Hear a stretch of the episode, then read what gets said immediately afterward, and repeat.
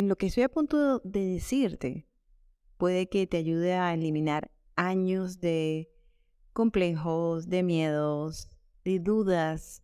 Y te lo voy a decir porque la creatividad no necesita ninguno de esos pensamientos o esas emociones para fluir. Y si tú quieres mejorar tus ventas, escribir buenos posts y lograr tus objetivos, es importante que identifiques estos pensamientos, los regules y los transformes porque te están limitando e impidiendo alcanzar eso que te propones. Es hora que hoy borres de tu mente muchas creencias que solo te alejan de tu libertad.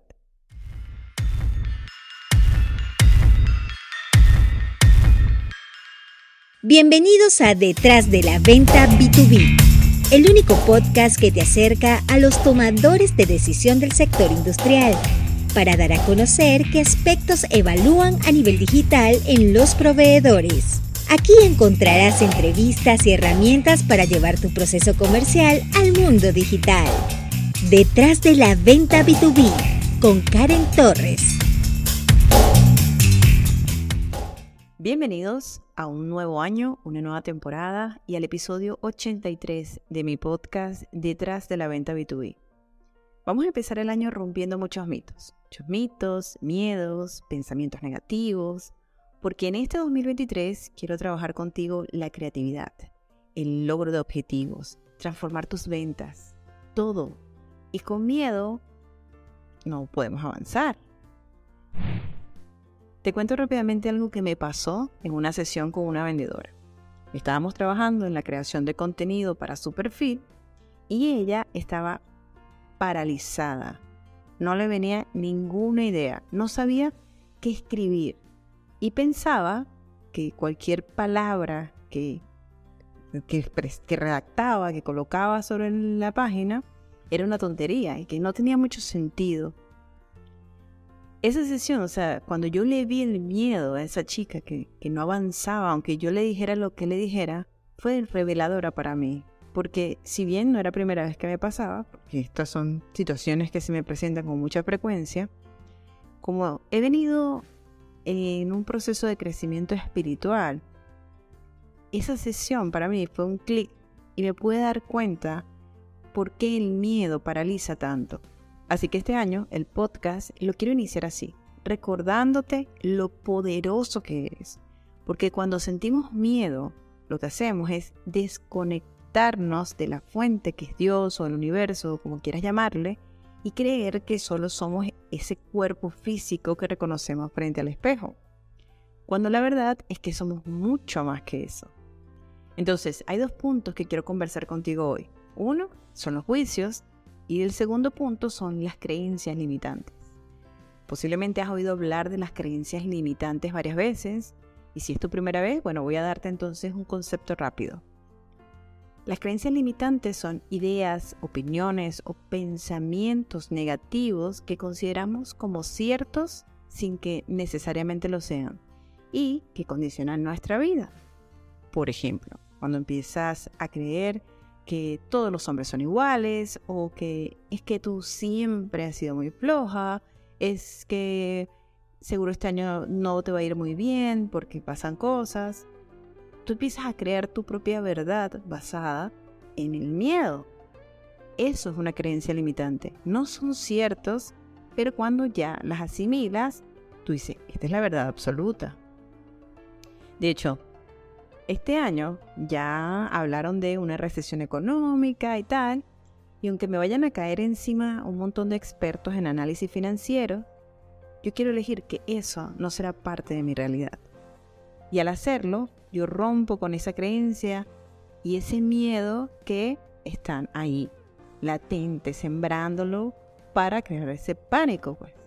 Que no digo que sea mentira, solo que yo, Karen Torres, sobre ese tema prefiero creer que tengo la capacidad de poder crear otra realidad para mí y por ende para mi entorno.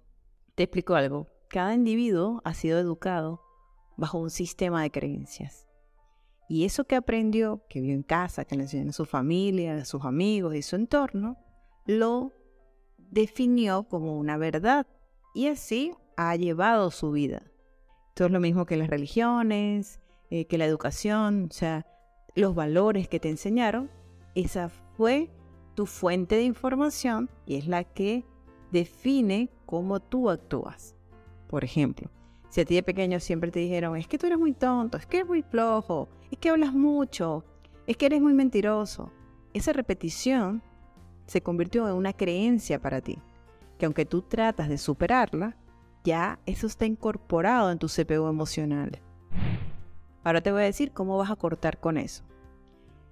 Escucha, ese juicio, eso que te decían que eres flojo, que eres mentiroso, que eres idiota, lo que sea que te dijeron, ese juicio nace de las creencias de esa otra persona. Y no significa que es una verdad absoluta, significa que a esa persona crearon con ciertos valores y ve la vida desde esa perspectiva. Entonces esto te lo voy a repetir más lento porque es bien interesante y porque además una vez que lo entiendes, deja de dolerte o afectarte lo que el otro pueda pensar de ti. Por ejemplo, cuando yo era pequeña, era la más alta de mi salón. Mis compañeros de clase me llegaban a los hombros, o sea, se podrán imaginar mm, los 15 años, o sea, siempre fui muy alta. Pero ahora, ¿era un problema ser alta? Pues sí, para el que se sentía complejado por eso, sí. Lo que nunca debió haber sido un problema era para mí. Pero al que le afectaba mi altura solía juzgarme y hacerme burla. Te pregunto, ¿de quién era el problema? ¿Mío o de quién se burlaba? Bueno, a mí me lo dijeron tanto que yo sentí que el problema era mío por ser tan alta.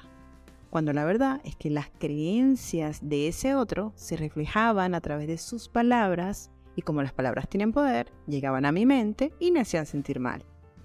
Y cada vez que eso pasaba, yo estaba permitiendo que su creencia se volviera mía pero esa persona solo estaba reflejando lo que para él era bueno o malo. En este caso, para él era malo que yo fuera alta y me lo decía. ¿Te das cuenta?